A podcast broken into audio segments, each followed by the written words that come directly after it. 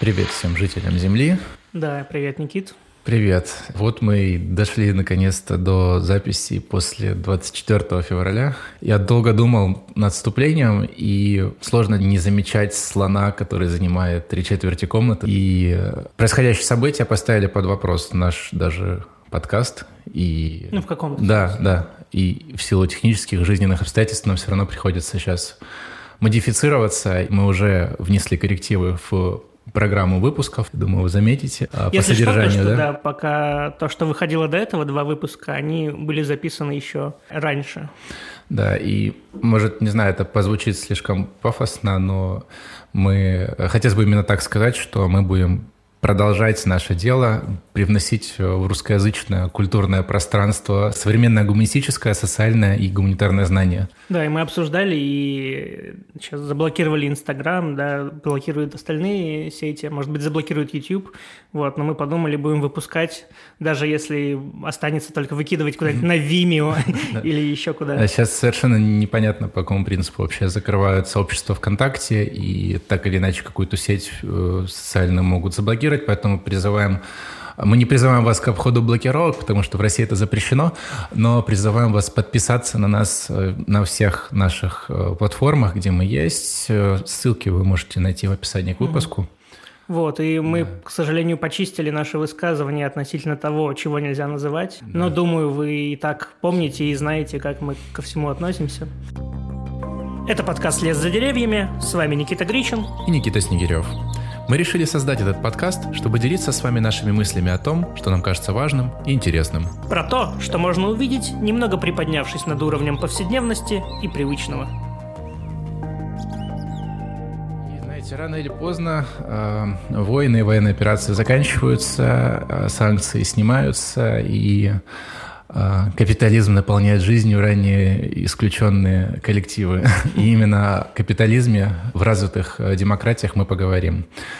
А, начнем, ну, в общем, о книге, наверное, да, каких-то, может, впечатления, как обычно. У тебя Какие, не знаю, мысли э, да, сразу вот? Вот если... вообще сходу, если, ну, да. мы же часто начинаем, да, просто с впечатлений. Ну, да. Довольно тяжелое выдалось чтение. Тут было дело не только в самой книге, но, наверное, начну с того, что она огромная. Мы взяли ее еще я даже боюсь вспомнить, сколько месяцев у нас ушло мы, на ну, реализацию. Ну, ну давай, да. давай два месяца, остальное время мы так больше э, записывали другие выпуски угу. и ну, приходили но, в себя, да. да, вот последний месяц. В любом случае, даже э, наше расписание было чуть-чуть переделано, чтобы у нас добавилось еще немножко времени на прочтение. Да. Э, около 950 страниц, да, если я не ошибаюсь. Да, книга, книга с дуру, конечно, была взята, но мы с тобой еще, помню, говорили, ты когда уже сдавал сдавался несколько раз. Я говорю, Никита, если мы ее с тобой не прочитаем, ее вообще никто не прочитает. Ну, а да. тема очень важная. Я считаю, мы, мы должны ее прочитать и рассказать миру. Ну, да. благо это вышло, благо мы это записываем. Вот. Да.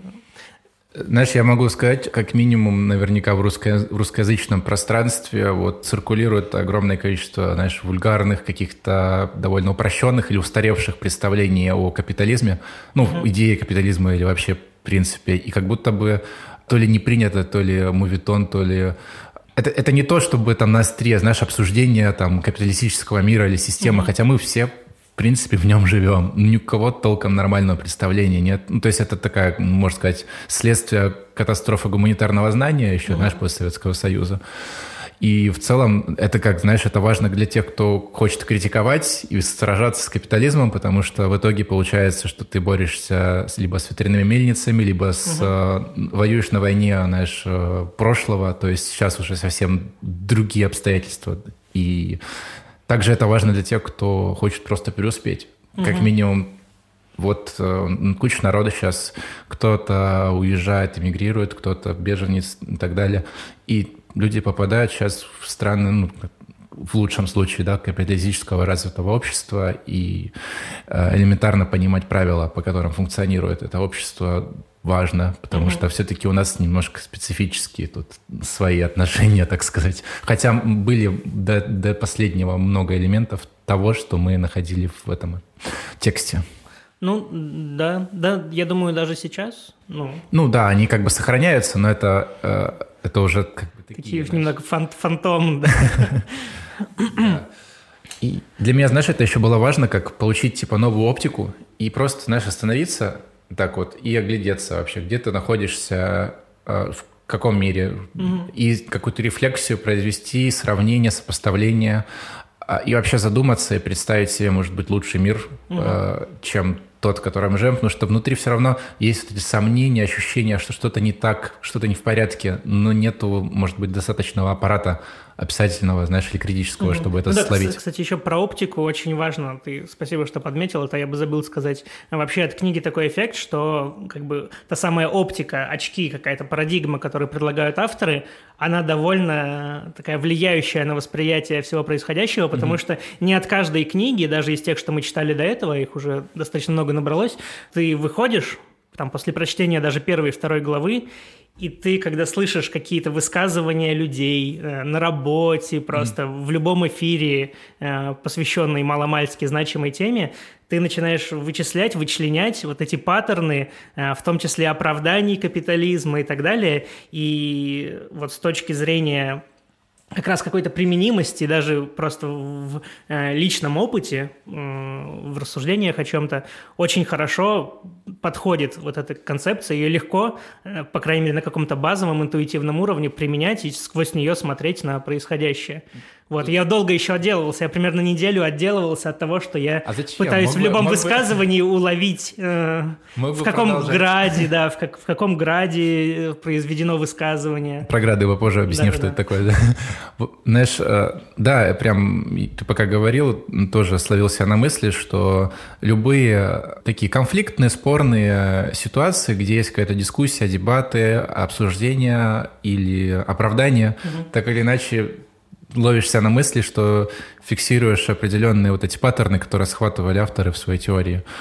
И Вообще, э, знаешь, сама книга тоже претенциозно, наверное, слишком будет звучать, но я вот как сформировалась у меня эта мысль, и я с ней уже прожил где-то месяца полтора, и она у меня вот сохраняется до сих пор, что книга по значимости, наверное, вот типа уровня капитала, или хотя бы как продолжение достойное дела Маркса, вот как бы он написал «Мир 19 mm-hmm. века», и на, это, на этом описании выросла критика и выросли новые социальные движения. Также и вот эта книга описывает достаточно хорошо и подробно мир, в котором мы живем, чтобы можно было адекватно отталкиваться от этого описания и разрабатывать критику и улучшать э, или наоборот Да, и при правила. этом я с тобой абсолютно согласен, при этом довольно странно, насколько, по крайней мере, по моим впечатлениям, книга прошла словно мимо всех ушей. Ну, то есть ну, да. не, не, не настолько мимо, чтобы, например, не появилось русского перевода, но не настолько сильно, чтобы это, например, Вызывает... банально вошло в программу социологов хотя бы. Ну или резонанс не в СМИ, ничего. Я так толком посмотрел, там есть, э, как всегда, вот Алла Митрофанова, там, угу. питерская наша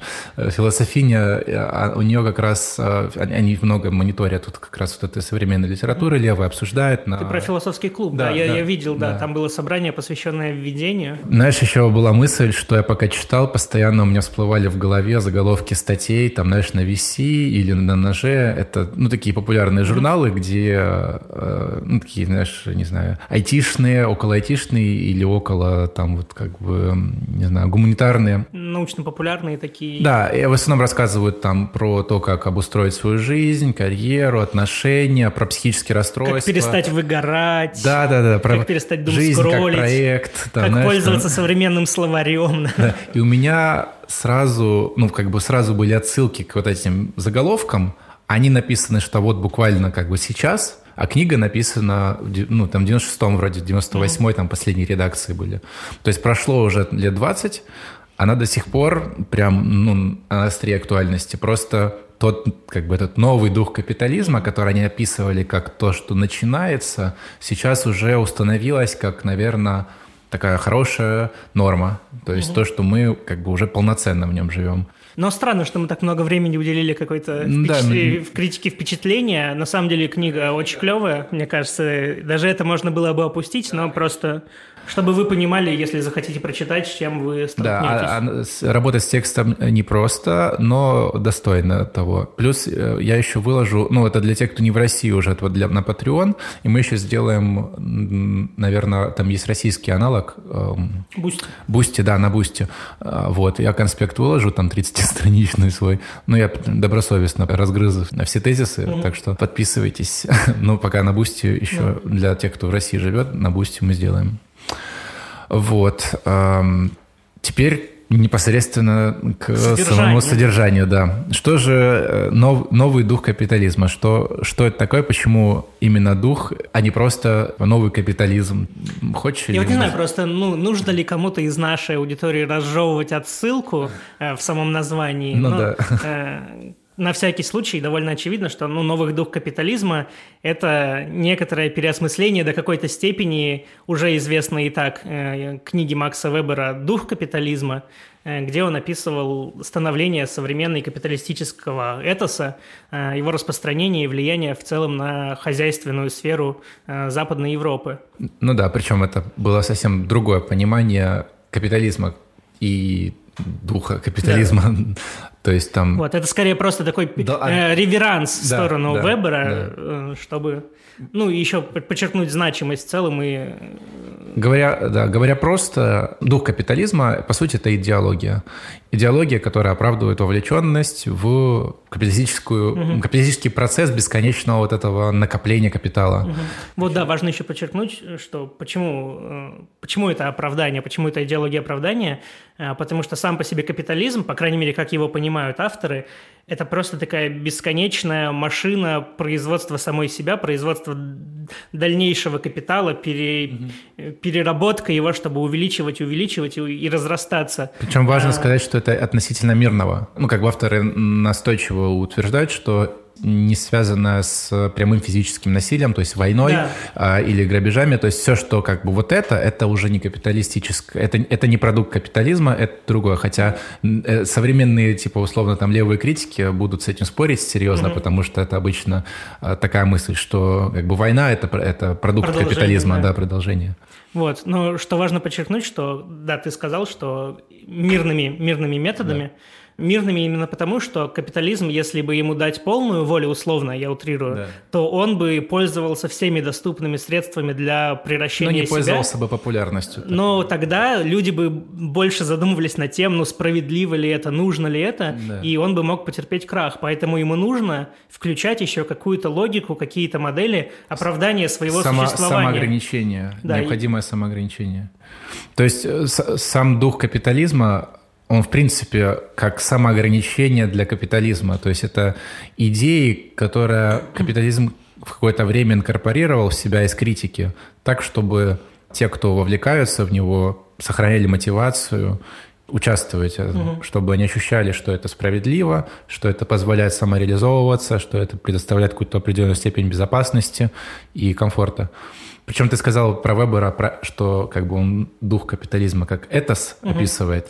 Да, а. здесь это не это. Здесь это, я не знаю, Форма. то ты хотел сказать, здесь это скорее, да, такая э, формочка, в которую можно наполнять абсолютно разным содержанием. Ну, то, есть, то есть, да, то есть дух капитализма может быть разным. Это не какой-то определенный, это угу. наполнение, которое вот в эту форму постоянно наполняет в зависимости от эпохи и самого вот как бы движения критики и вот этой модели развития капитализма, которую сам, сами авторы вот и, и предоставляют и описывают. Мы сейчас вот как раз к ней уже и, и подобрались. Угу.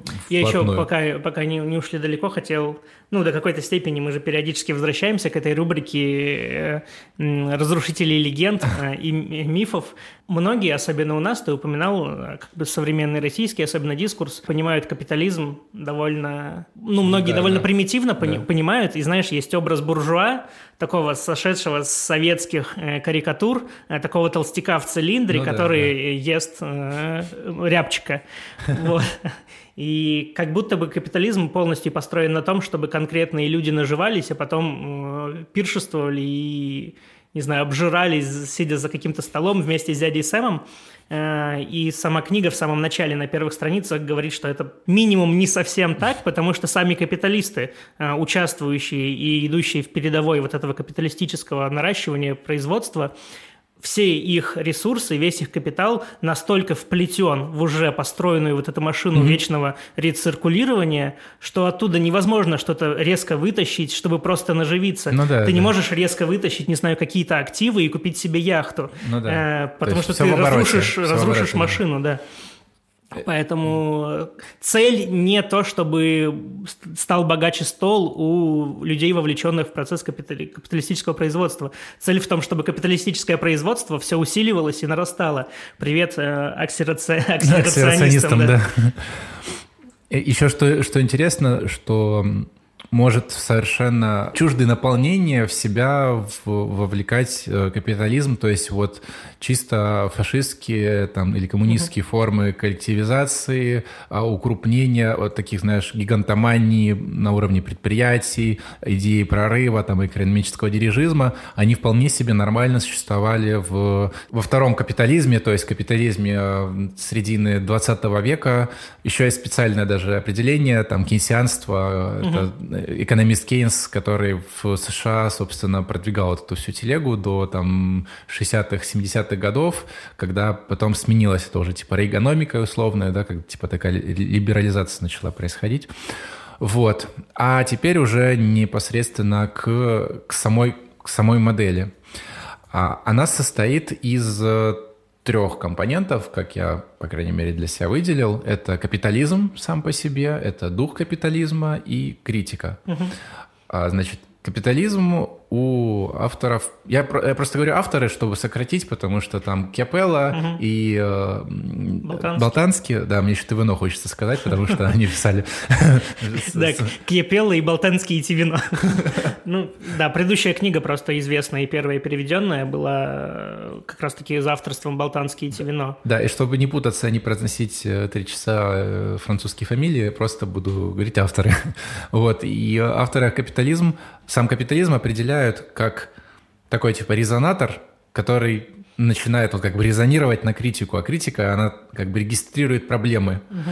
И происходит э, трансформация в самом горниле как бы вот этого резонатора, то есть это дух, духи капитализма. Ну, mm-hmm. такая метафора, знаешь, этой топки какой-то металлургической. Что еще важно, я думаю, совместить, эм, ну, как бы совместить две, два концепта, потому что у них там очень много уделяется внимания идеи а, испытаний. Mm-hmm. То есть испытание это вообще определяется у них как модель общества. А поскольку капитализм у нас, по сути, является моделью общества, то и как бы он и является как бы набором испытаний. Угу. И что такое вот испытания, да, они как состоят из тоже там акторы, ну типа те, кто действует, потом сам тип силы, то есть что участвует в испытании, угу. и сами соревнования между как бы акторами в использовании этой силы. И вот Получается, капитализм, он определяет как бы рамки и правила игры, и кто какие может использовать ресурсы, в каких условиях, кто конкретно, какие группы mm-hmm. участвуют в этом. А вот. критики смотрят, где несоответствие, и начинают предъявлять претензии. Ну да, если обобщить, так и примитивизировать, это условные правила игры. То есть ты вступаешь на поле общества, не знаю, ты, например, школьник, и тебе, чтобы в дальнейшем как-то двигаться по накатанным рельсам, либо не совсем по проторенным дорожкам, тебе надо, например, сдавать экзамены. Да. Ты готовишься к ним, там на экзаменах у тебя что-то проверяют, например, твое знание латыни или социологии, чего угодно. Э, все, думаю, все сдавали экзамены. По латыни. Э, тут уже можно смотреть на каждое конкретное испытание. Это не только, например, школьный экзамен, это просто максимально прямой, очевидный пример. Но, например, правила трудоустройства на определенные вакансии. Или выборы выборы, да. Ну, а особенно актуально, если ты как раз-таки, ну, баллотируешься, например, да. Э, и ты проходишь процедуры, за тебя голосуют, можно там отправить наблюдателей, чтобы они проверяли, насколько честно было э, да. проведено голосование. И, и ты, можешь, ты можешь, например, э, вот как бы легитимная сила, да, в испытании выборов, это твоя популярность среди угу. людей, а не легитимная сила, например, капитал, который ты используешь для того, чтобы, например, мобилизовать какой-нибудь административный ресурс угу. или, наоборот, административный административный ресурс тоже является той силой, да, которая нелегитимна mm-hmm. в использовании. И, соответственно, критики направлены на то, чтобы выявить эти нелегитимные силы, потому что они, как правило, скрыты, угу. а, либо они не скрыты, то есть по закону вроде все правильно, а по духу нет. Ну да, или, например, когда ты устраиваешься на работу и получаешь повышение там через постель, а, или тебя повышают, потому что ну, наличествует какое-то кумовство или коррупция. То есть некоторые испытания к некоторым испытаниям можно предъявить некоторые претензии, потому что они не соответствуют даже декларируемым правилам этого испытания. Э, к некоторым можно предъявить, потому что они не соответствуют, например, какую, какому-то духу э, справедливости, доминирующему сейчас. Ну да, ты можешь даже просто не быть в курсе, что ты участвуешь да. в каком-то испытании, или быть неуверенным в том, какие правила этого угу. испытания. И ты буквально просто едешь в лифте со своим начальником, и это уже может быть испытанием, которое ты не прошел или прошел наоборот, и тебе приходится постоянно в этом состоянии тревоги пребывать. Угу. Вернемся к продолжению описания самой модели. То есть вот капитализм, он как у нас резонатор, да, который реагирует на критику, и как, как набор испытаний, да, угу. которые мы все проходим. И а, второй компонент вот именно дух капитализма, то есть который реагирует на критику он самый как раз интересный, подробный, потому что, ну, потому что про него про книга, него собственная да. книга, да, хотя критика с ним посоревнуется, но это как бы две стороны одной медали. Угу. Дух капитализма жизнится на оправдании, и оправдание всегда основывается на трех, ну, по мнению авторов, угу. основаниях. Это требование справедливости, это требование самореализации угу. и требование безопасности. И вот как раз требования справедливости, они описывают как общее понимание равенства – то есть по Платону они там идут к древним, как обычно, этим мудрецам, mm-hmm. и говорят, что справедливость, по сути, это соответствие эм, качеств человека той мере вознаграждения, которую он получает за проделанную работу. Угу. И надо правильный этот уровень эквивалентности выстроить так, чтобы и а, определить качество правильно, определить вознаграждение правильно и эти соответствия правильно выстроить. Угу. И так, чтобы это соотносилось со всеми другими типами да, вознаграждений, чтобы каждый чувствовал себя необделенным. Угу. Но, как правило, такое состояние является крайне редким, поэтому постоянно ощущение несправедливости и неравенства присутствует. И, соответственно, угу. никогда это дело не может иметь такого как бы предельного решения. Угу. И, итак, да, вот у нас э, еще раз, да, общая модель капитализм, дух капитализма и критика. И вот сам дух капитализма, как идеология, да, как оправдание, основывается на требованиях справедливости, и эти требования справедливости могут обретать оформление в разных угу. градах, как называют авторы. Сам по себе метод, я про методы еще хотел, кстати, сказать, угу. используемый в книге, это, во-первых, экспериментальный метод, метод контент-анализа и качественное описание. И контент-анализ, э, так в общих чертах, это когда э, берется корпус текстов, большое mm-hmm. количество, и используется специальное программное обеспечение для того, чтобы анализировать по словам, по разным сочетанием выявления общих паттернов угу. каких-то. Ну да, подсчитывать какие-то лексические да. единицы, да, да, да. Э, темы. И вот, а экспериментальный метод самое вот интересное и мне кажется самое вот прям почетное из того, что они делали. То есть они как эти грады выявляли? Они их не просто придумали из головы, угу. а они а, проводили большое, большое число, потом после них еще другие проводили, подтверждая и пытаясь опровергнуть угу. их предположения серия экспериментов, которые основываются на столкновении людей в разных конфликтных ситуациях. Угу. То есть садятся два человека, а чтобы они разные были, как, как минимум.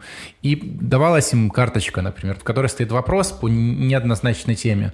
И э, надо, чтобы они, были, чтобы они аргументировали свою позицию, угу. дали обоснование. И каждый из них давал какой-то набор обоснований, менялись эти карточки, менялись люди, и, и собирался, собиралась, собиралась информация, которую потом они начали обобщать, и в целом они выявили семь, сначала шесть, потом седьмой, вот как раз проектный град, семь типов оправданий. Да, я бы сказал даже семь типов таких призм, таких э, логик. Даже не типов оправданий, э, да. Э, которым апеллируют люди, когда оправдывают э, то либо иное высказывание. То есть Причем в категориях справедливости, в да? карточках, когда ты сказал неоднозначная какая-то, какой-то вопрос, неоднозначная ситуация, э, в чем неоднозначность в частности заключается? В том, что есть какое-то ограниченное количество э, блага либо ресурса, за которое происходит борьба, и когда обосновывается справедливость, несправедливость получения, неполучения mm-hmm. этого блага, то вступают в ход аргументы. Да. Ты так или иначе, когда что-то, любое действие совершаешь, значимое социальное действие, ты апеллируешь хотя бы опосля к тому, почему и зачем, для чего ты это сделал. Объясняешь окружающим. Почему это справедливо? Да. Почему то, что ты получаешь такую зарплату, а не другую, справедливо? Почему то, что ты сдал экзамен на пятерку, там, а не на четверку, справедливо? И также профессор тебе доказывает, если ставит четверку, что, к сожалению, потому что и потому что, и потому и потому, точнее, ты не получил там э, самую высокую mm-hmm. оценку. И таких логик, таких как бы градов, это прямо отдельные вселенные до какой-то степени, они полностью замкнуты и практически не коррелируют друг с другом. Первый град – это семейный град. Мы, знаешь, помню, у тебя была идея да. ввести персонажей. Подавать, да? да, в качестве персонажей, чтобы откладывалось как-то в голове. И я, я так понял, ну, в качестве семейного берем а, а, вина дизеля. Есть такой мем. Кто-то сказал «семья». Да-да-да. Стоит в футболке лысый. Это из этого, из э, «Форсаж». Да, из «Форсажа». Из «Форсажа». 15. Да, и он, он как раз такой, знаешь, брутальный, маскулинный образ человека, который как раз вот придерживается идеи там, семейной ценности, mm-hmm. жесткого разделения там, да, по гендерным ролям mm-hmm. и все, что обычно можно отнести к идеям традиционного общества. Ну, mm-hmm. только как бы вот в новом, новом мире. Вот, вообще, давай, даже знаешь, я думаю, это важно, пока мы не стали перечислять остальные грады, мне кажется, важно уточнить, что у каждого града, как у замкнутой логической системы оправданий, есть ряд характеристик, которые ее описывают. Э, я, может быть, не все сейчас вспомню и перечислю, mm-hmm. но самые важные – это принцип эквивалентности. Вообще эквивалентность да. – это такой стандарт, с которым вообще идет сравнение. То есть, условно, да. что важно да. в этом мире, в этой логике. Э, и в семейной логике важно э, приближенность к статусу самого главного члена семьи. Да, Это там... может быть и в прямом смысле член семьи, чаще всего отец, мужская фигура. То есть иерархия, так и, система, да, иерархическая система. Система иерархии и выстраивание семейных отношений между ними. А семейных скорее имеется в виду отношений субординации, подчиненности да. и значимости. Это может быть не только в прямом смысле отец, это может быть государь, монарх, э, владелец компании, который да. патриархально выстраивает отношения.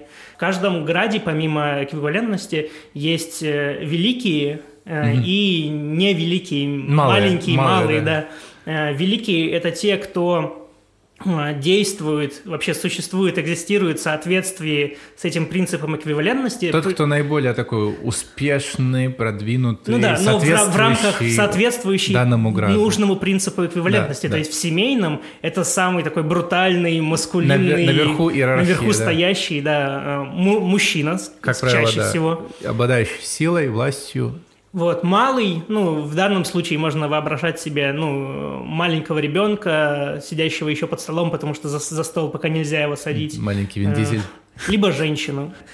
Вот, ну, самые важные э, это именно вот эти три, как мне что кажется. главная ценность, типа главный этот высший всеобщий принцип, а малые и большие угу. или великие, да, и принцип эквивалентности, что что выступает порядком величины. Вот, ну, собственно, ты вот это и назвал для семейного града. Вот.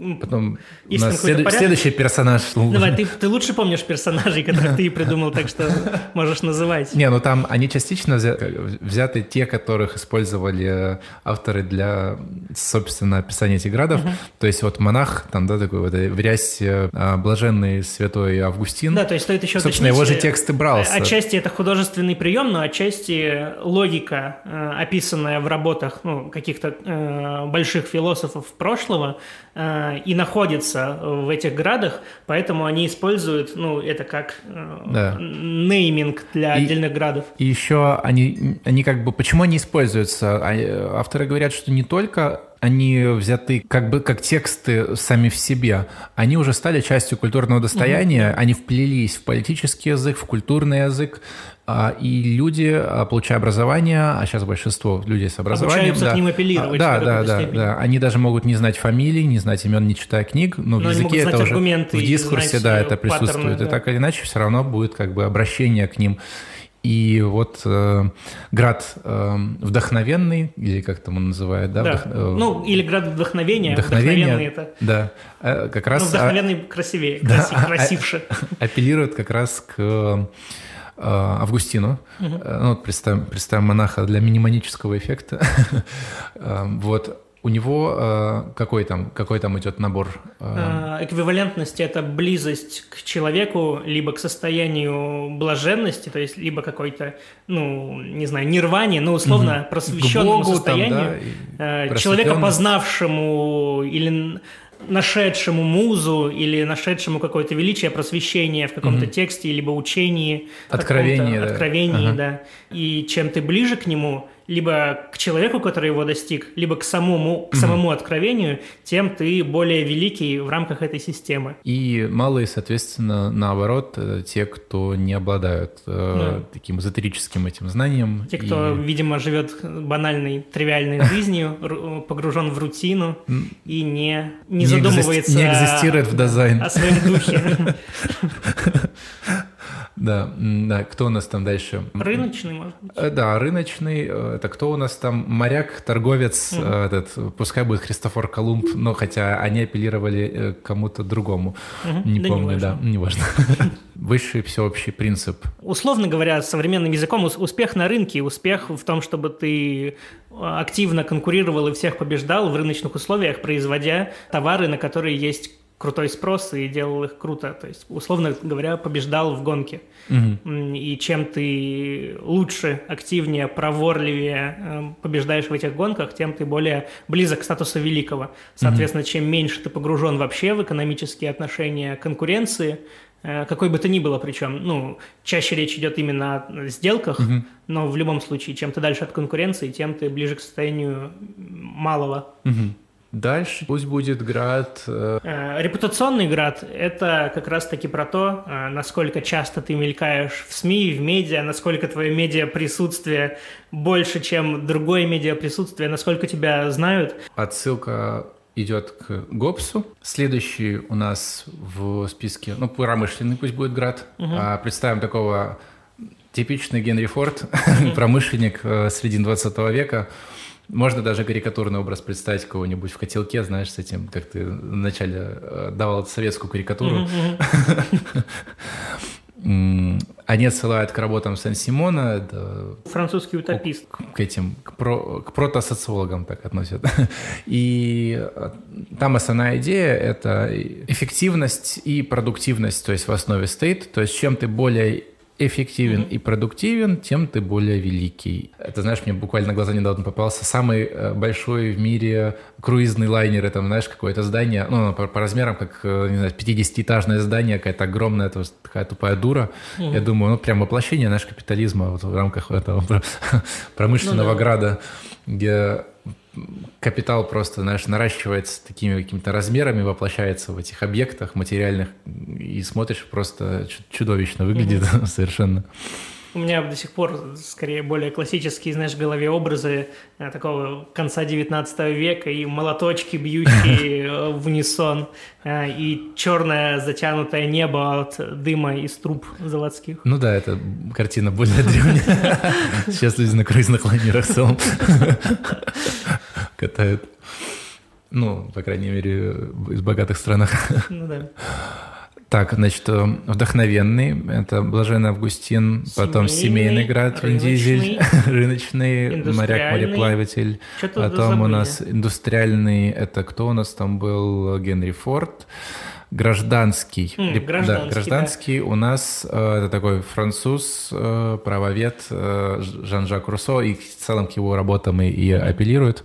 Вот. В общем, великий ты в гражданском граде, когда ты там своим действием, своим словом воплощаешь волю и мотивы группы, когда ты говоришь от имени группы, и чем больше и громче ты говоришь, и тем, чем большую группу, и чем больше единение группы сливается, замыкается на тебе, как на воплощение ее, тем более ты великий э, да. э, в этой призме. А при этом тебе как действительно надо воплощать ее интересы, а не просто быть демагогом. Да. Тут э, представительная демократия, вот, наверное, да. самая да, тут, тут не путать с репутационным, то есть гражданский, потому что гражданский он снизу вверх, а репутационный угу. сверху вниз. Ну и в репутационном важна фигура просто знаменитости, какой-то селебрити, угу. а в гражданском важна, важна сама группа. Да. Даже не столько важно, кто говорит от ее имени. Главное, да. чтобы он представлял ее интерес. И вот мы перечислили шесть основных градов, и они были зафиксированы ну, как бы на момент написания книги. И авторы как раз в этой самой книге приходит к тому, что намечается новый град проектный, угу. который доселе как бы не видан в своих угу. оправданиях, потому что люди начинают использовать такие аргументы, которые раньше не встречались нигде, либо встречались где-то местами, но угу. они не могут встречаться полностью в каком-то одном граде, потому что они ну, как бы структурно будут противоречить каждому из градов. То есть надо прям новый создавать град угу. отдельный. Знаешь, я еще пока вот мы не начали проектно-сетевой град описывать, прям зафиксирую, для чего были вот эти семь или шесть, сколько их э, градов, да. которые мы так долго описывали, э, потому что капитализм в его вот этой идеологической составляющей, то есть в духе капитализма, он, мы уже говорили, что в разные времена опирался на абсолютно разное содержание, на разные аргументы.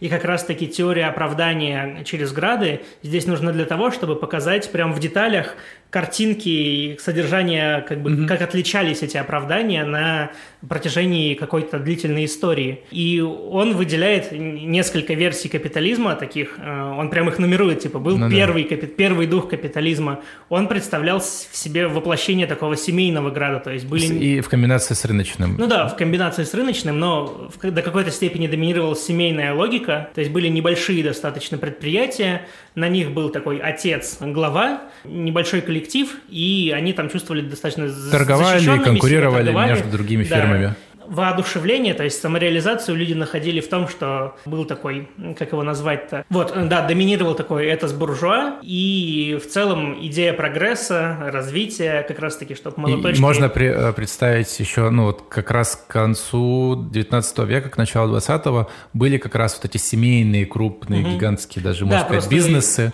то есть по сравнению, конечно, с нынешними они не гигантские, но тогда они были гигантскими. Вот эти, эти самые Рокфеллеры, угу. э, там Ротшильды и прочие там банкиры, это же тоже семейные эти самые угу. бизнесы, которые, по сути, развивались в рамках рыночного и семейного градов. Да, поэтому до какой-то степени то, что доминировал семейный град, неудивительно, не потому что это и, и были семьи. Да, мере, в да, начале. буквально. Вот, уже к середине 20 века логика сменилась. Скорее... Там даже 20-30 годам, где-то там в Штатах в основном, mm-hmm. да, начало преобразовываться, все меняться, начали появилась концепция такого тейлоризма. Научная система повышение продуктивности, эффективности предприятий, когда уже семейственность начинает мешать, и она подвергается критике, угу. подвергается э, личные зависимые отношения. Да, они уходят на второй план и начинает доминировать э, логика игра, да. бюрократии, бюрократизированности, чтобы, ну, как помнишь, мы обсуждали э, принципы бюрократии, и здесь они во всей красе, да. потому что любые личные связи обрываются, начинает действовать и бюрократическая, и меритократическая логика, то есть, условно говоря, стараются обеспечить все условия, чтобы каждый получал э, в зависимости от вклада и эффективности компании разрастаются, заводы разрастаются, это уже не маленькие, такие более кустарные семейные предприятия, это большие машины, заводы, которые э, как бы с утра до вечера работают. Да, это как а, раз вот оправдание в рамках промышленного, постарались вытеснить нафиг вообще семейный, да. и вышел на второе место рыночный. Угу. Вот, ну и как бы во главе э, компании какой-то директор, да властный, и чуть ниже него стоят управленцы. Да, строго... Причем важно подчеркнуть, да. что не менеджеры, это мы чуть позже да. скажем, а именно управленцы, которые прям вот следят за тобой как, как, за, как за станком. Да, люди как винтики просто буквально в большом-большом механизме, и каждый выполняет свою mm-hmm. функцию строго определенную, у него есть ячейки, где ты занимаешь в этой ячейке определенную позицию. Да, вот. Не мудрено, что в то время э, была сильна критика как раз-таки расчеловечивания mm-hmm. на производстве и так далее. Да. И дальше новый капитализм версии 3.0. Да, и капитализм версии 3.0 э, вот тут уже до какой-то степени перестает описываться уже имеющимися градами. Угу. Из-за новых каких-то комбинаций, оправданий и вообще. Да, чуть форм. попозже по, про него, вот конкретно прям про него расскажем, угу. про капитализм 3.0, но э, сейчас именно про, на, с акцентом награды. Да. да, и вот тут, когда мы подходим к современности, то есть ближе к 80-м, 90-м годам, угу. наши грады, которые мы описывали, начинают...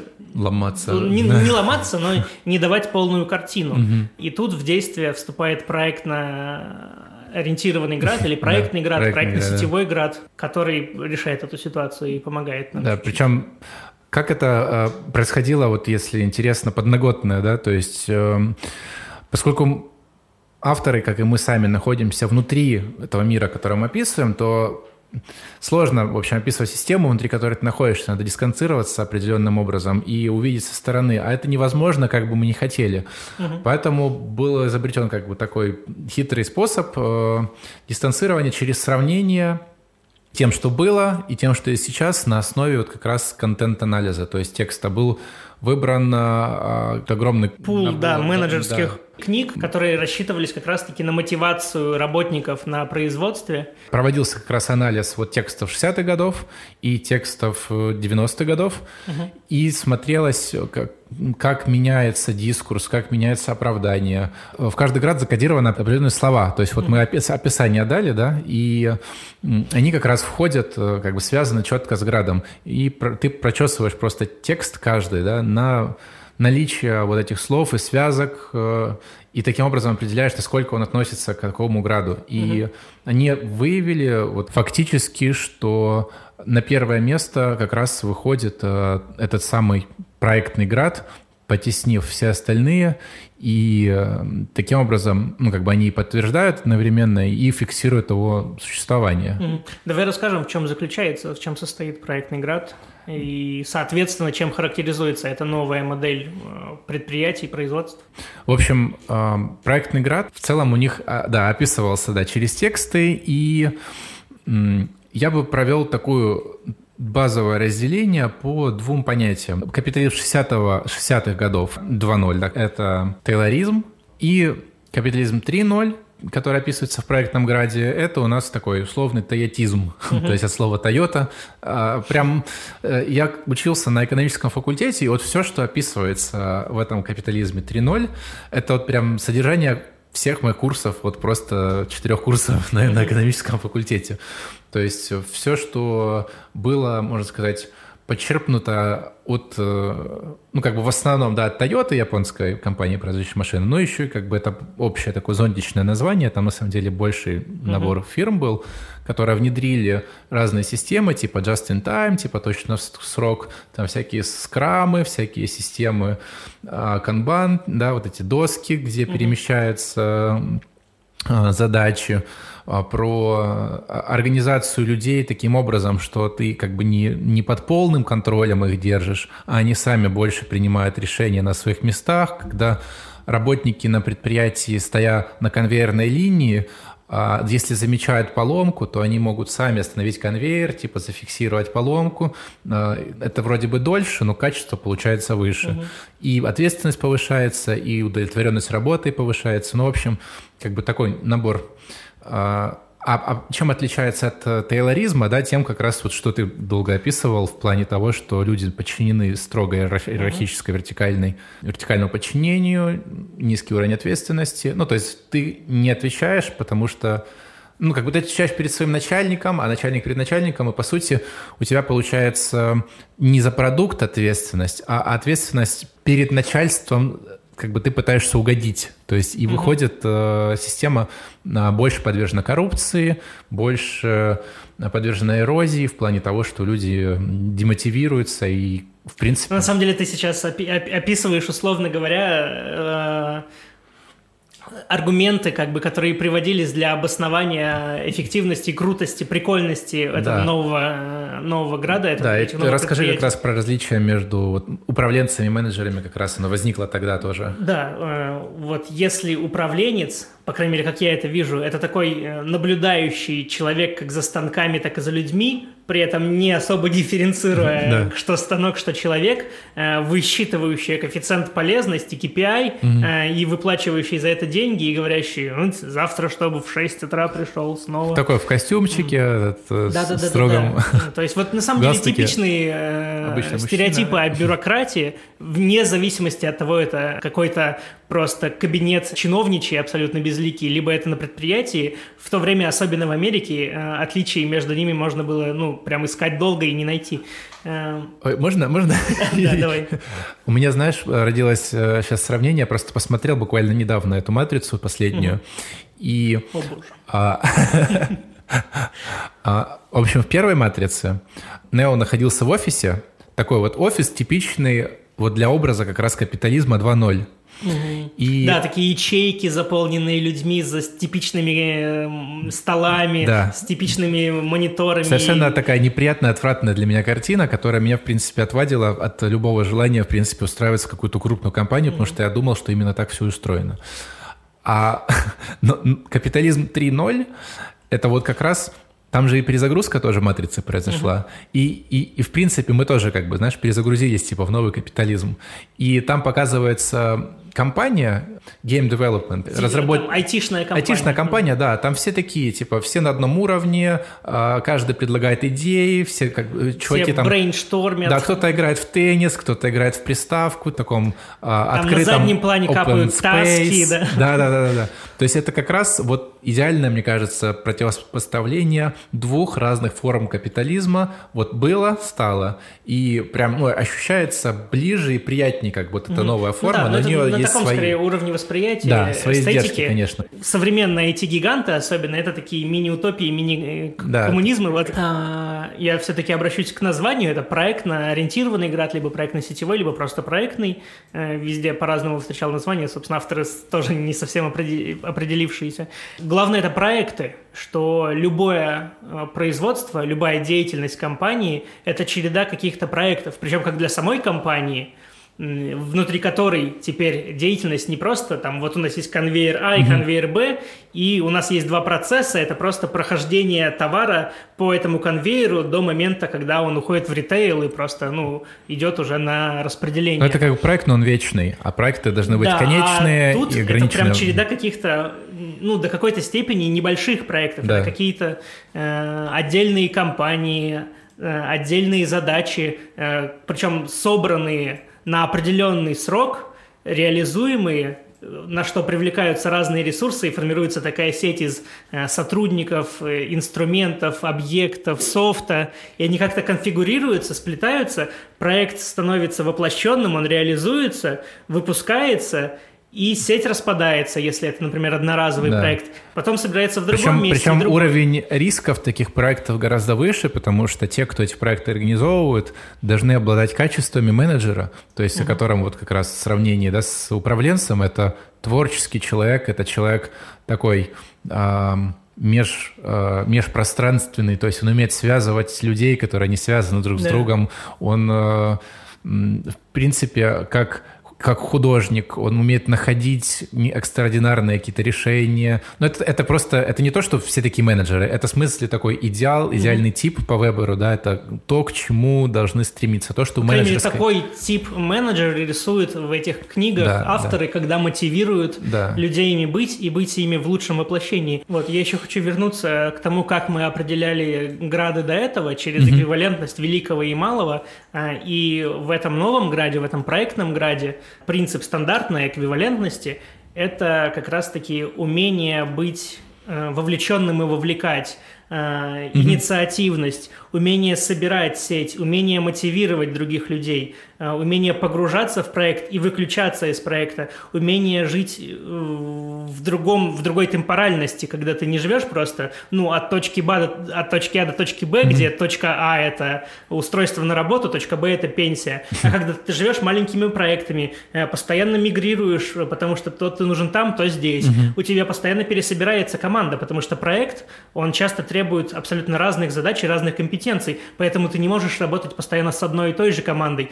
Поэтому ты должен быть готов э, как встречаться, знакомиться как, с людьми, так, так и прощаться с, с людьми. Ними, да. И менеджер это такой максимально текучий, непривязанный к пространству и времени человек. Собственно, меняются даже типы собственности и отношения к собственности, потому что для типичного представителя управленцев э, середины 20 века было нормально получить все карьерные выгоды и плюшки, mm-hmm. чтобы купить в ипотеку квартиру, завести жену, обустроить быт, э, выйти на пенсию, получать пособие и вообще шикарно жить mm-hmm. на одном месте, в одной стране, в одном городе, посещая одни и те же места, mm-hmm. проводя досуг в одном и том же месте.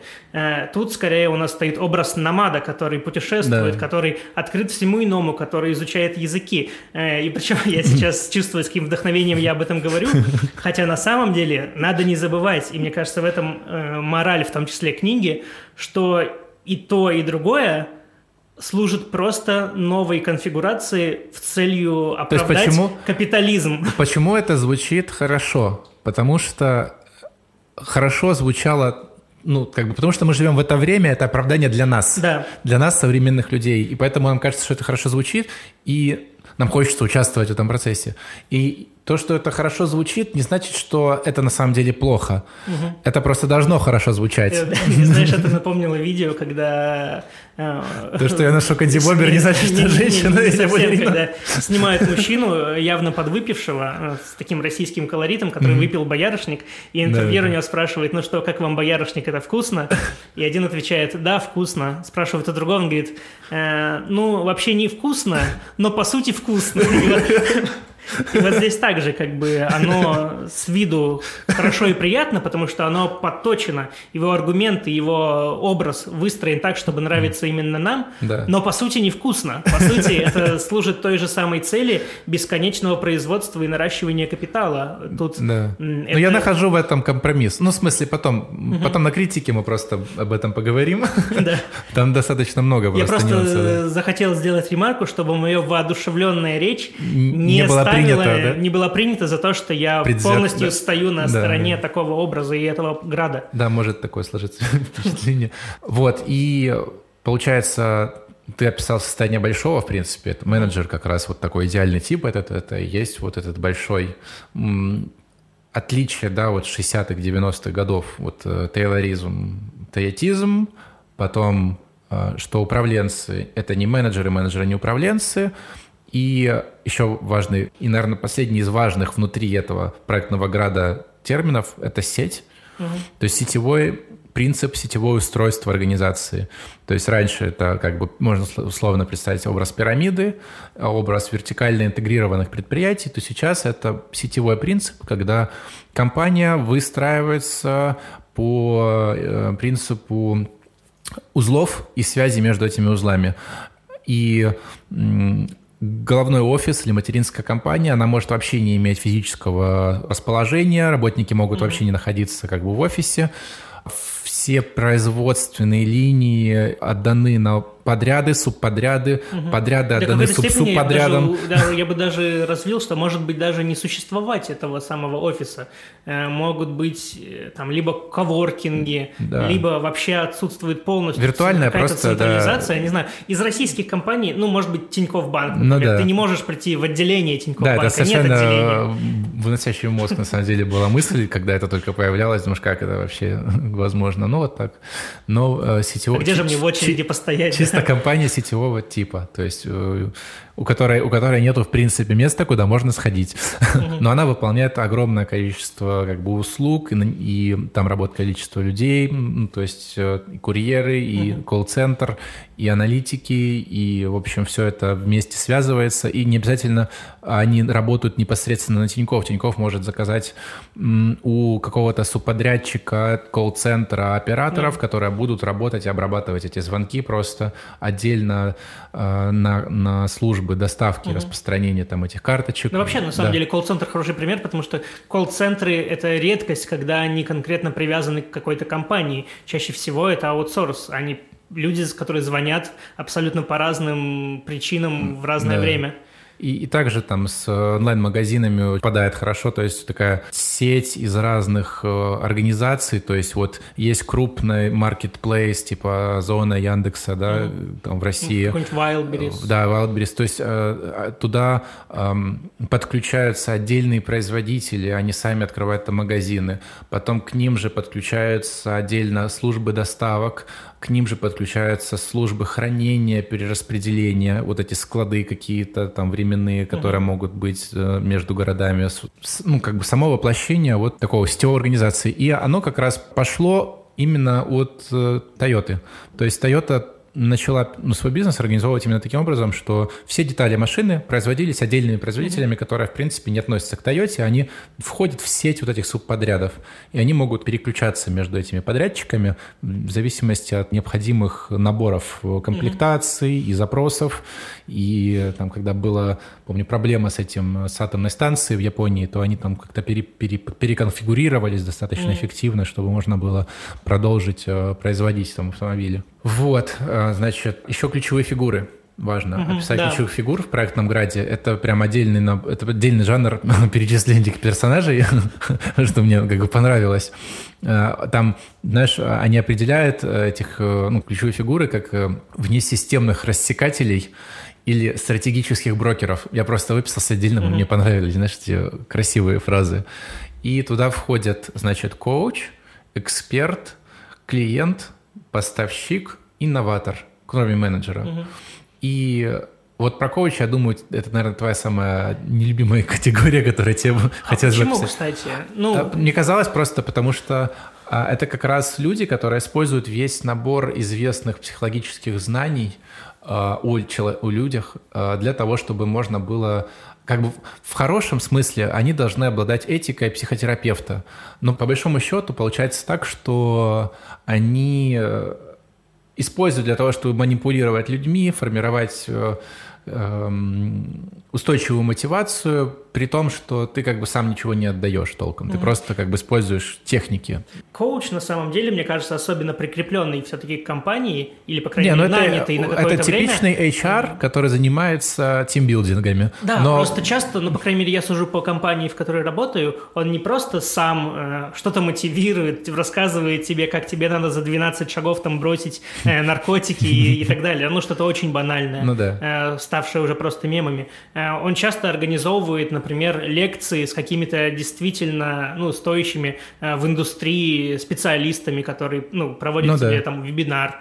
Э, он связывает иногда тебя с, с людьми и иногда советует, какие там скиллы, софты, не ну, знаю, да. тебе надо прокачать. это, это уже не только у тебя на работе, в принципе, когда формируют идеологию в рамках компании, что нужно постоянно перерабатывать, угу. что нужно э, жить ради прибыли компании, несмотря на свои силы, и что все э, какие-то искусственные совершенно цифры э, должны тебя подбадривать, что ты Не, достиг очередной планки, там непонятной цифры по там, продажам в таком-то отделе, ты должен вдруг ликовать. И этим Здесь... занимаются коучи.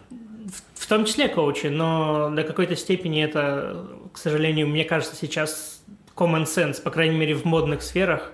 Но оно просто тебе, так же... Когда тебе выставляют тот факт, что ты уже попал в какую-то определенную сферу, да, чаще всего это IT или digital, когда сам факт, как, как будто ты в священный храм заходишь, и поскольку тебе уже допустили к этому священному храму, ты должен молиться Но там и жрецы, благословить там всех все равно вокруг. есть жрецы, все да, равно есть... есть алтарь, все равно все это должно присутствовать. Вернемся как сетевой теории. Оно не существует само по себе, да, должны не, быть. Естественно. Я к тому, что твоя попытка вывести меня на фразу о том, что я не люблю коучей, она оправдана и так и есть, но за ней следует, что я в целом не очень люблю всю систему ну, понятно, оправдания. Да. Ну, я-то сам тоже не, не адепт, так что Следующий по очереди э, это эксперт. Его хорошо рассматривать как раз на противопоставлении с менеджером. Угу.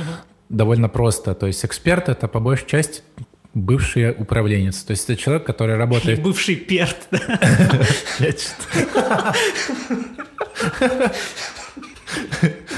Хорош, хорош. Но перт это с латыни управленец переводится просто, да, с древней латыни, до, до той, которую еще все знали. Потом утрачены были словари и были найдены, а потом снова утрачены. Так вот, эксперт, значит, тот, кто работает с цифрами, тот, кто работает с данными, то есть то, в принципе, то, то чем мы занимаемся в основном, наверное. Mm-hmm. А, а вот менеджеры – это те, кто работают с людьми, то есть они как бы связывают людей, а, а эксперты связывают данные, mm-hmm. ну, если вкратце. Дальше у нас идет клиент – ну, соответственно, потребитель, человек, который, на которого ориентируется компания, чтобы можно было Да, на самом деле не только, вот мне кажется важно. А, и, и субподрядчики и тоже клиенты B2, являются. B2B, да. Да, да, и государство тоже может быть клиентом, то есть, в принципе, да. Да, B2B, а. B2C, ну, то есть разные бизнес сферы. Бизнес to бизнес, бизнес to government. Когда да. ты ставишь во главу угла до какой-то степени нужды и потребности клиента, то, то самое банальное, клиент всегда прав, оно в в немного уже измененном виде, но до, до какой-то степени доминирует на да, рынке. Да, да. Потому, ну, клиент просто более мобилен, оказывается, да. о чем мы говорим уже. Новатор, последняя категория. Ну, в принципе, она пересекается частично с менеджером. Это, можно сказать, даже свойство просто менеджера. Которое само за себя говорит. Я не знаю, что еще добавить. Человек, который изобретает какие-то новые решения, находит mm-hmm. выходы из, э, из текущих э, тупиков, эм, разрабатывает альтернативные способы получения, извлечения прибыли mm-hmm. и тому подобное. Я просто вот еще на финал, мы, в принципе, по-моему, да. всех перечислили, хочу подчеркнуть Но ну, это еще все, важность, да. почему именно эти субъекты, и соотнести это с проектом и сетью. Поскольку у нас все производство – это череда проектов, на которые привлекаются разные сети и конфигурации людей и других ресурсов, mm-hmm. других объектов, других там, не людей, не человеков. У нас нам нужны люди, которые будут это по факту создавать. Mm-hmm. То есть нам нужен менеджер, который непосредственно будет собирать разную конфигурацию mm-hmm. людей, э, специалистов, э, ресурсов софта. Нам нужен коуч, который до какой-то степени будет обеспечивать идеологическую подпитку людей, чтобы они э, включались в этот процесс наиболее активно. И также просчитывать компетенции, наличие тех или иных компетенций в разных подразделениях и структурах. Mm-hmm. И если он видит, что, например, недостаточно ресурса компетенций э, среди вот этой команды, он может либо поискать другую команду, либо поискать э, какого-то э, лектора, какого-то специалиста, mm-hmm. который проведет им вебинар по этой теме. То есть, что тоже действует на мобилизацию этой структуры, этой сети. Кто у нас еще есть? Эксперт. Ну, эксперт... Э, Обеспечивает не... ресурсами, можно сказать, да. и, и информационными, и аналитическими. Вот, инноватор в и этой... воплощает, в принципе, предлагает варианты воплощения да, тех или иных угу. идей менеджера, которые могут совершенно быть оторванными от да, реальности. Например, инноватор в этой системе может, например, видеть, что если у нас типичные сети, которые формируются для решения таких задач типичных, э, например, не работает и нужно новое решение, он может предложить в том числе ну, какое-то переиначивание сборки этой сети, угу. чтобы обойти что-то, чтобы предложить новое решение, чтобы, например, более эффективно решить ну, да. какую-то проблему. Поэтому все эти люди, так или иначе, нужны именно в новой логике. А, ты говоришь вот про связи. Кроме самих объектов, э, которые связываются, да, и связи, их можно как-то качественно оценить. То есть э, какие-то связи лучше бывают, какие-то связи хуже бывают. И как можно понять, какие связи лучше или хуже? Типа, какие способы их различения между ними? А, то есть, чтобы человек не тратил, да, время там, mm-hmm. на плохие связи и больше времени уделял хорошим. И чем больше у него хороших связей, тем он величественнее становится. И такое определение как раз авторы вносят. Это два развлечения. Первое – это редкость связей, то, насколько они редко встречаемы. Ну, то есть вероятность, да, и продуктивность связей. То есть то, насколько э, связи, э, данная связь привносит в эту сеть угу. больше как бы ресурсов, в какую вклад, вклад делает в этот в его сетевой мир. И можно еще рассматривать в терминах времени, пространства и институтов. Ну, то есть в терминах времени, да, это опять-таки, чем больше у тебя способность возобновлять старые связи, тем круче. А чем э, в пространстве, да, тем удаленнее связь, тем круче. Угу. И институционально это как бы, чем из более разных сфер вообще люди связываются, там, не знаю, математики с исследователями литературы 19 века английской, mm. тем круче. Ты как бы находишь связь между ними и как ты это можешь переварить, чтобы получилась э, там нейросетка, которая изучает как раз язык, mm. да, там и находит какие-то сложные, прикольные там новации, да, вот. Там они выделяют как раз на вот этих вот э, на вот этих диапазонах качества связи, да, выделяют типы. То есть угу чем связь, если связь невероятная, то есть низковероятная, да, и непродуктивная, то это, скорее всего, члены одного кружка. То есть люди все друг друга знают, какой-то, может быть, анархистский там кружок или клуб, там, клуб собирателей, там, я знаю, моделек э, Лего, э, там, и еще что-нибудь такого mm-hmm. плана. Потом популяризаторы и журналисты, у, у них как раз э, связи вероятностные и продуктивные. А, то есть им как бы то, то, с кем они связываются, довольно вероятно, что они с ними свяжутся. Mm-hmm. Ну, они одновременно продуктивны. А вот что интересно, а, что вот из э, маловероятных связей э, ты, э, когда ты, когда связь у тебя продуктивная, ты становишься новатором или руководителем проектов. Если связь непродуктивная, то тебя, скорее всего, запишут жулики или сумасшедшие. Угу. И что характерно как раз вот для больших крупных предпринимателей, обычно вот этот статус плавающий. То есть они всегда пытаются наладить какие-то маловероятные контакты, И в зависимости от того, выиграют они или нет, их обзовут жуликами, либо великими новаторами, которые mm. там перевернули мир. И знаешь, я вспоминаю, я всегда забываю имя женщины, но я думаю, если правильно погуглить, э, можно найти достаточно легко. Такая, ее позиционировали как Стива, Стива Джобса в юбке. Она, в общем, придумала какое-то устройство для медицинских целей, угу. которое должно было, по-моему, по капле крови определять буквально все доступные угу. метрики, все тесты, которые только э, доступны в современной медицине по одной капле крови, вот такое маленькое устройство. Она продвигала его инвесторам, инвесторы согласились. Она продвигала его в СМИ, СМИ брали интервью. И на каком-то этапе люди стали задумываться, э, стали появляться условные разоблачения и исследования, и оказалось, что нету никакого устройства. А она при этом каждый раз ходила в СМИ и говорила, что все круто, все идет вообще нормально по плану. Э, операция по созданию. Ну и в итоге оказалось, что, что связи непродуктивные, да. и в итоге она оказалась И она оказалась шарлатаном, и теперь да. ее репутация вошла как бы в аналы комичных историй. Тут как раз можно перейти к этому, ну, коротко, к упадку сети, то есть как, она, как он описывается в рамках каждого града, тоже там вот этот раздел упадок. Угу. И вот в проектном граде упадок — это когда сеть перестает расти, когда она костенеет, можно сказать, замыкается на себе, и самая большая проблема, когда информация по сети перестает циркулировать, и внутри появляются эгоисты, которые э, не делятся информацией с другими, а сохраняют ее себе для того, чтобы получить определенное преимущество. И таким образом как раз э, характеризуется и коррупция, возникновение мафии, возникновение там блата или привилегий, которые не допускаются в проектном граде, угу. но присутствуют так или иначе в мире как плохое воплощение, как, э, как упадок как раз сетевого мира. Угу. Вот. То, что называется справедливостью в этом граде. И, и справедливым является такое отношение большого к малому, где большой может обменять доверие малого на приумножение способности включаться в другие проекты, угу. способности к занятости. То есть вот есть какой-то студент, он хочет э, написать, э, хочет опубликовать статью. Он обращается к профессору, говорит, я хочу эту статью опубликовать профессор использует свой капитал для того, чтобы включить студента в эту более широкую mm-hmm. сеть, давая рекомендацию, рецензируя, например, эту статью.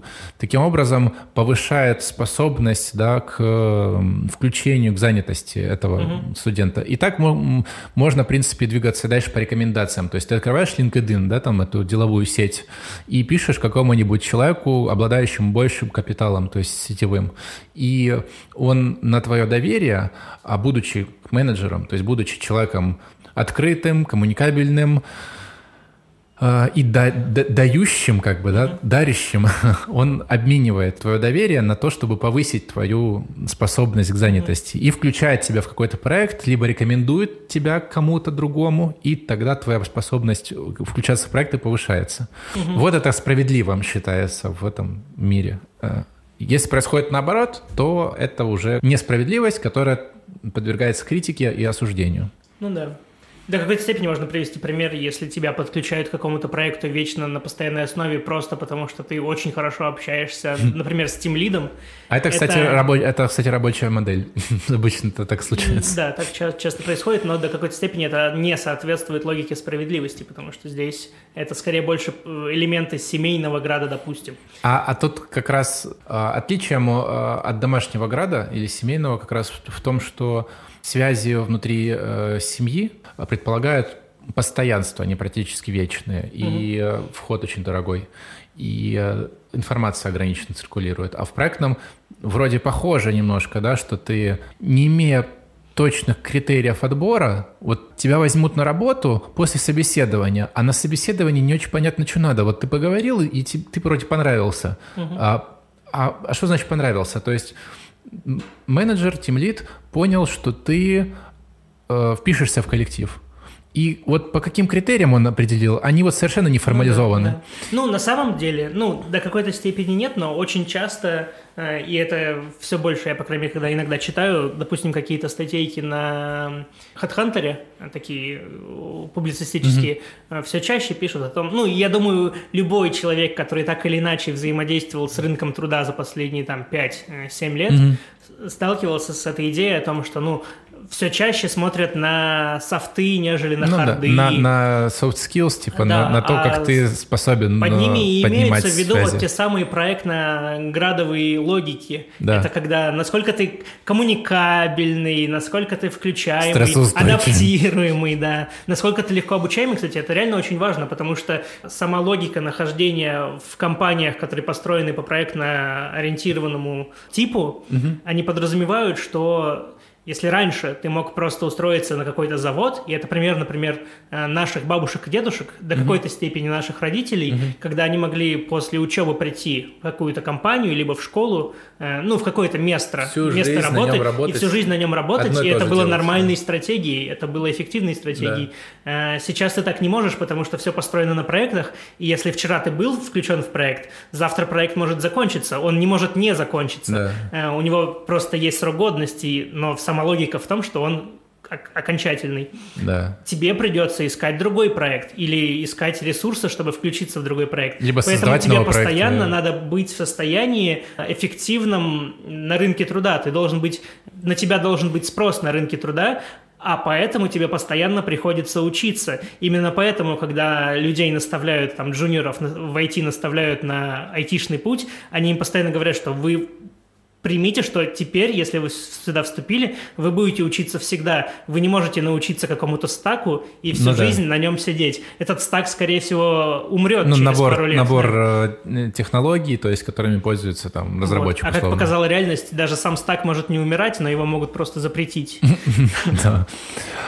Проектный град, как и любой град, основывается на определенной антропологии. То есть понимании, как устроен человек. И в целом, ну, как-то тут есть некоторая логика, но местами она далека от истины.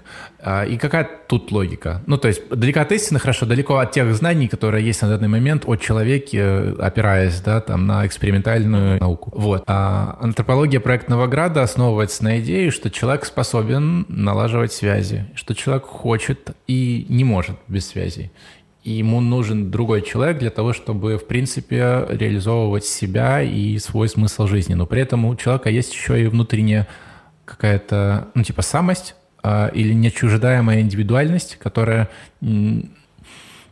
которая вступает в конфликт и в противоречие с желанием взаимодействовать с другими людьми. Угу. И поэтому на этой стыковке возникает э, необходимость переключение от одной связи к другой. То есть ты не можешь без связи, но не можешь постоянно находиться в одной связке. Ну, это, это вот как описывается в рамках этой антропологии. То есть это вот там может быть серийная моногамия, да, ты там встречаешься с человеком там 2-3 года, потом с другим встречаешься, потом с четвертым, с пятым, десятым, также меняешь проекты, также меняешь там, не знаю, места, э, места жизни, и как бы нету чего-то такого продолжительного, что вот можно сказать там длиной в жизнь. Угу. А, именно исходя вот из этой вот э, из этого представления о человеке. И что еще, что еще? Что человек существует более-менее постоянно только благодаря тем связям, в которых он находится. Угу. И каждый существует в той степени, в какой он включен в эти связи. В принципе... Я сеть... еще прям вот подчеркну, да. что речь идет не о том, что мы сейчас описываем, кто такой человек, угу. а о том, кем является человек, в проект... находясь в проектно-ориентированном да, граде. Да, то есть исходя из каких посыл, э, на что опираются, какие посылки, да, у тех, кто делает выводы о том, как нужно действовать да. внутри града. Отношение к деньгам и имуществу сказали, отношение к работе меняется. Ну, понятно, да, по сравнению с 60-ми годами, в 90-х и дальше. Профессиональная жизнь становится более непостоянной, индивидуализированной, то есть тебе нужно самостоятельно бороться за повышение зарплаты, каждый раз вести переговоры, то есть раньше Ну, знаешь, я читаю, а, это была для меня некоторая археология рынка труда, потому что я жизнь, всю жизнь, ну, всю, все время жил в проектном граде и не до конца понимал даже, как он устроен. И вот только, может быть, 30 годам сейчас, да, до меня доходит э, в принципе, в целом, как устроено все, вот эта общая картина. Угу. И где-то я интуитивно, где-то там, вопреки родителям, где-то благодаря, э, двигался по пути как раз повышению своего величия в проектном граде, а, повышение этой мобильности. И там, где тебе говорят «не рискуй», там, где тебе говорят «не не бросай учебу, там, не знаю, не меняй университет, не переключайся с одного на другое, там, скорее всего, будет человек, который вырос в капитализме 2.0, понимая, как вот устроено все угу. в, в прошлом. Сейчас Я, знаешь, сравниваю со своим путем, э, и он очень похож в плане того, той тропинки, по которой угу. мы идем, да, то есть я тоже оказался примерно на этих же тропах, в этом же лесу, угу. но при этом я с самого начала всем говорил, блин, хоть бы не попасть туда. Например, я не знаю, я помню, что в курсе на втором, когда у нас был маркетинг, я всем друзьям говорил, какой же отстой, наверное, работать в маркетинге. Как вообще можно, ну, оставаясь человеком, не теряя совести, не теряя какого-то внутреннего э, чувства чести, э, достоинства, пойти работать в маркетинг. А вот. Теперь я... А вот, а вот оно как. Вот как, каково оказаться Теперь ты знаешь. в этом положении. Понимаю, о чем ты говоришь. Угу. Вот. А, в общем, приходится постоянно действовать, постоянно все менять. Ценится любое движение, в отличие от стабильности. Опять те же слова, но применительно уже к работе. И про то, что он отличается, мы сказали, от домашнего града, оно и, и как бы от всех прочих отличается. Да, не было бы да. смысла, собственно, его выделять, он отличается абсолютно от всех. Да, от э, вдохновенного он отличается тем, что источник творчества находится не где-то там в трансцендентных плоскостях, в сверхъестественном, в божественном, в откровении, а он находится в сети, в которую ты включен. И чем богаче эта сеть, тем, соответственно, вдохновен, как бы больше, больше продуктов творчества и каких-то вот... Э... А мы, мы можем же, мы как, мы свое личное мнение же высказываем, а? да? Я просто очень хотел включиться, я когда читал, э, собственно, вот этот пассаж ага. про отличие от вдохновенного, я полностью ну, согласен с мыслью, у меня просто фоном постоянно была эта идея, потому что какой же отстой. Потому что, ну, вдохновенный игра, у меня тоже я его вижу, это такой до какой-то степени экзальтированный художник, знаешь, да. который погрузился в свой внутренний, свой внутренний мир, мир да. и выплюснул его в каком-то произведении, которое можно по-разному оценивать, но которое велико в своем вот этом погружении. Бессознательное. В да, бессознательное, в какие-то глубины э, творчества, креатива. И как, покуда я еще работаю как бы в этой сфере, как происходит творчество сейчас, по крайней мере в компаниях, это отдел креаторов, которые делают, знаешь, у них есть такие специальные листы, по которым они пробегаются и делают очень искусственные манипуляции со своим сознанием, со своим знанием, чтобы прийти к каким-то идеям, mm-hmm. они набрасывают эти идеи, потом тестируют друг друга, накидывают какой-то макет, реализуют его при, при, приблизительную версию, делают так несколько раз, mm-hmm. у нас получается три каких-то ну варианта, про, варианта да, продукта, потом это идет в отдел маркетинга, там это прогоняется сквозь определенные метрики, набор метрик, как правило, mm-hmm. там штук 20 проводится АБ-тест, вычисляется, что круче, а из этих трех выбирается, например, только два варианта. Ага. Этот вариант уже еще повторно АБ-тестируется на реальных пользователях, ага. и потом выбирается типа крутой продукт, да, Блин, творчество. Вообще, вообще а, прикольно, насколько, насколько автоматизированная и, и роботизирована уже эта процедура, но выполняют ее до сих пор люди. Это да. странно. И, ну, на самом деле, да, там повышаются конверсии какие-то, mm-hmm. лиды, лидов больше, да, э, но ну, по-моему, довольно, имитация, при, довольно, пресно, да. довольно пресно получается, но к художественной критике и неподлинности, да, мы еще, еще вернемся. Да. А, отличается он и от рыночного града а, тем, что, например, на рынке ценится Мгновенные, Мгновенные сделки. сделки в проектном граде гораздо более продолжительные, но все равно как бы не вечные, но гораздо более продолжительные, чем в рыночном. В проектном граде а, устанавливаются отношения доверия, а в рыночном отношения анонимные и э, обезличенные. И что участники сети опираются на компетенции по договоренности, то есть они проявляются в процессе взаимодействия, угу. а в рыночной сделке э, каждый заранее знает, что с чем имеет дело. Потом следующий, значит, у нас град репутационный, что в данном граде люди опираются на шумиху в СМИ, на популярность среди масс условных, mm. И тут вроде бы тоже набираешь популярность ну, да, среди... как правило, великий в проектном граде, ну, очень часто известный человек, да, хотя да. бы в индустрии.